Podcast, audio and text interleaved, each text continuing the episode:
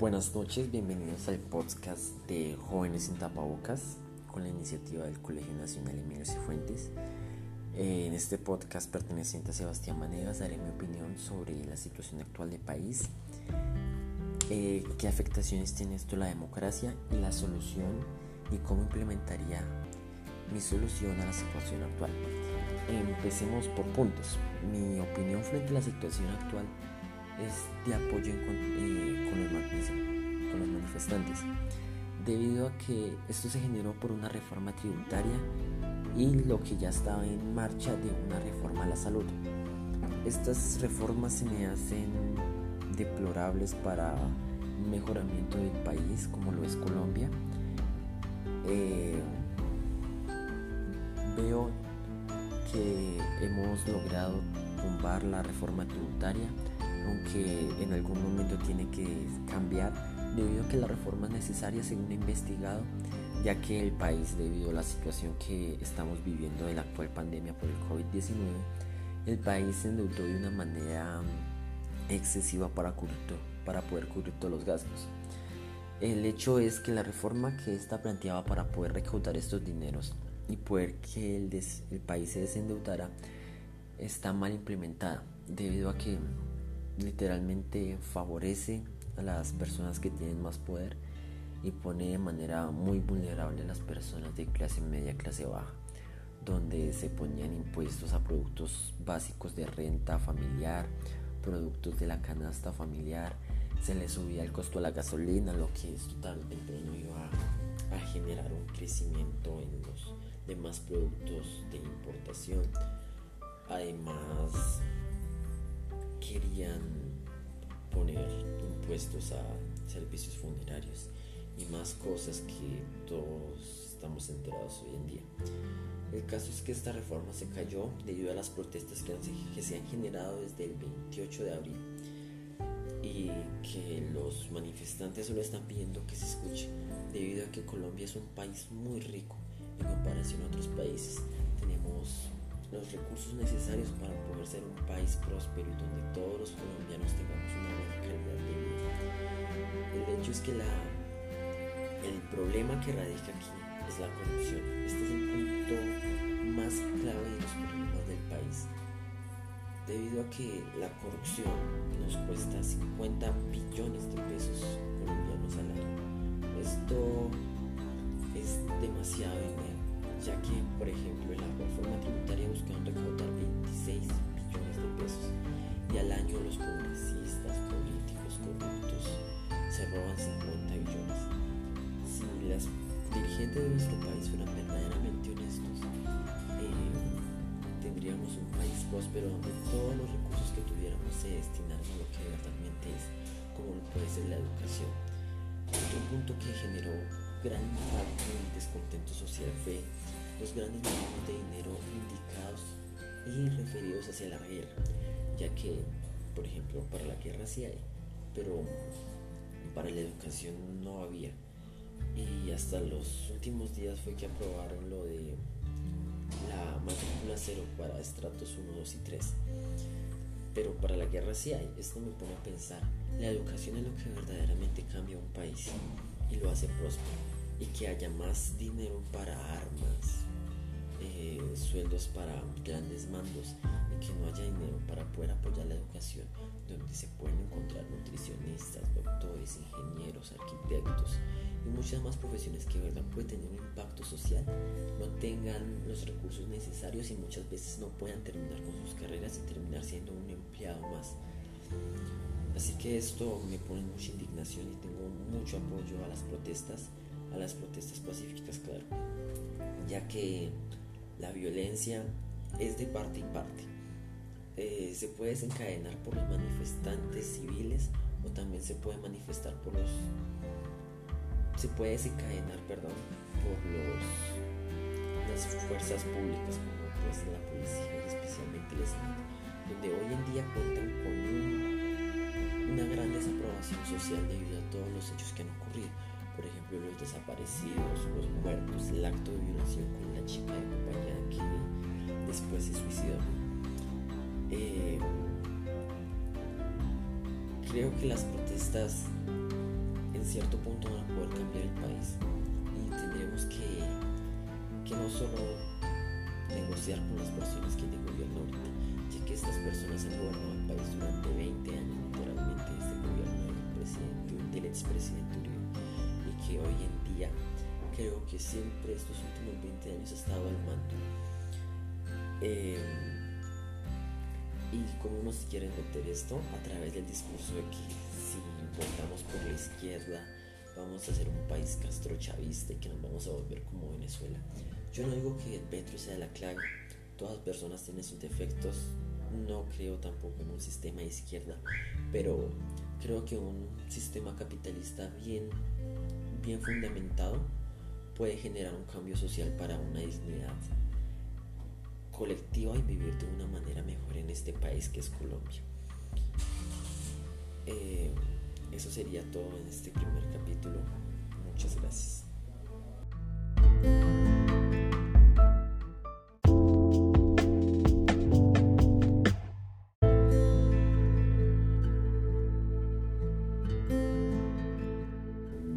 Bienvenidos a este segundo capítulo de Jóvenes sin tapabocas. En este capítulo responderé la pregunta ¿cómo, cómo afecta la democracia estas protestas y la situación actual del país? Eh, yo creo que la democracia del país no se verá afectada por las protestas. Más bien veremos cambios democráticos que se van a hacer en el país, debido a que la gente ya está abriendo los ojos de nuestros dirigentes, de cómo es que manejan los recursos de nuestro país, cómo es que destinan todas estas ayudas que nos llegan. Y creo que la gente va a castigar en urnas la gente tradicionalista que lo único que ha hecho en este país es ser corrupto y robar al país, como, lo ya, como ya lo dije en el anterior capítulo, nos cuesta 50 billones de pesos al año toda la partida de políticos que lo único que buscan es el favorecimiento propio a costas de los recursos del país para así esta gente volverse millonaria. Eh, la democracia de este país eh, pienso que es muy frágil, no está muy bien implementada debido a puede ser los miedos implantados en, en las actuales situaciones como puede ser lo de Venezuela y la gente vive con miedo a convertirse en Venezuela, pero el hecho es que el país se está convirtiendo en Venezuela sin un representante de izquierda o de derecha. El país se está hundiendo cada vez más debido a la corrupción. Y, y creo que en cierto punto nos estamos convirtiendo en Venezuela con todos los, los atropellos que los gobiernos nos hace para poder sacarnos más dinero. Eh, Creo fielmente que el país va a mejorar con estas protestas debido a que las protestas son un derecho fundamental para poder expresarse como pueblo y que el gobierno nos escuche. Eh, creo que el país va a ser un lugar mejor y que la democracia de este país se verá castigada en las urnas para poder cambiar la gente tradicionalista y empezar nuevos proyectos con mentes nuevas para poder cambiar este país.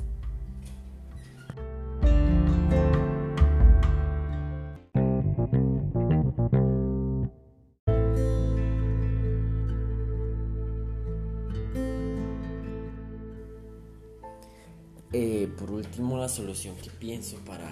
esta situación es de verdad la cooperación con el gobierno y que el gobierno de verdad nos escuche y vea las necesidades del pueblo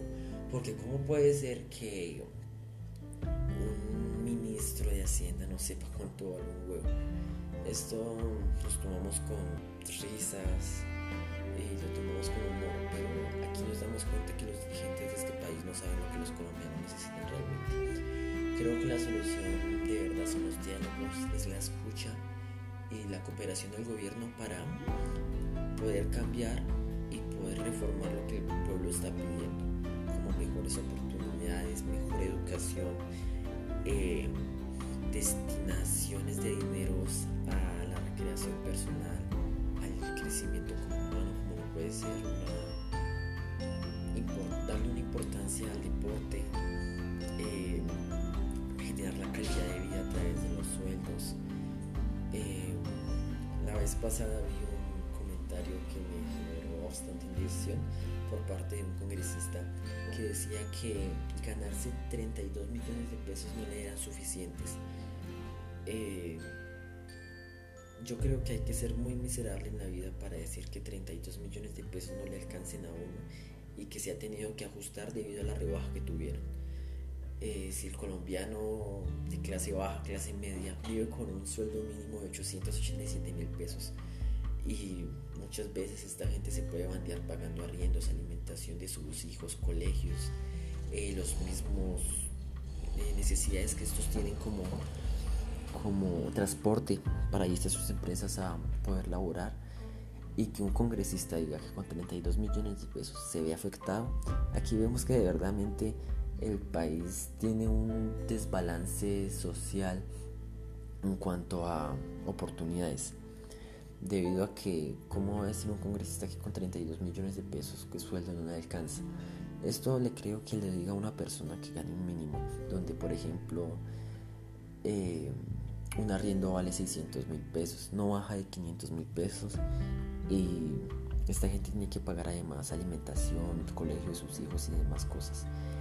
Y también me acuerdo de otro segmento que vi el programa de televisión Caracol, donde decía que vivir con la renta básica, con el salario mínimo era más que todo un privilegio, debido a que decían unas cuentas todas raras que me dio indignación decían que un arriendo valía 150 mil pesos, que una alimentación como 8 mil, servicios como 80 mil. Unas cosas que de verdad, eh, sumándolo todo, solo daba un arriendo y no alcanzaba para más. Eh, creo fielmente en la educación y que la educación es el principio de cómo se cambia un país. Por eso mi solución sería invertir más que todo en educación para que las, las personas se puedan dar cuenta que la educación es el cambio que necesita este país y poder pensar de manera diferente a lo que tenemos hoy en día, ya que venimos con un gobierno uribista desde hace 20 años y poder abrir los ojos debido a que este sistema nos está cada vez robando, nos está quitando oportunidades solo para que ellos se puedan favorecer de esto. Creo en un sistema capitalista, no creo en un sistema socialista, pero en un sistema capitalista bien implementado, como lo pueden ser los sistemas de Estados Unidos, Australia o otros países que lo han implementado de una manera genial y podemos ver la calidad de vida que estos tienen. Por tanto, creo que la inversión en la educación y la verdadera creación de oportunidades por nuevas empresas es lo que necesita este país para generar una economía mejor y que las personas puedan vivir de una manera más digna y con una buena calidad de vida.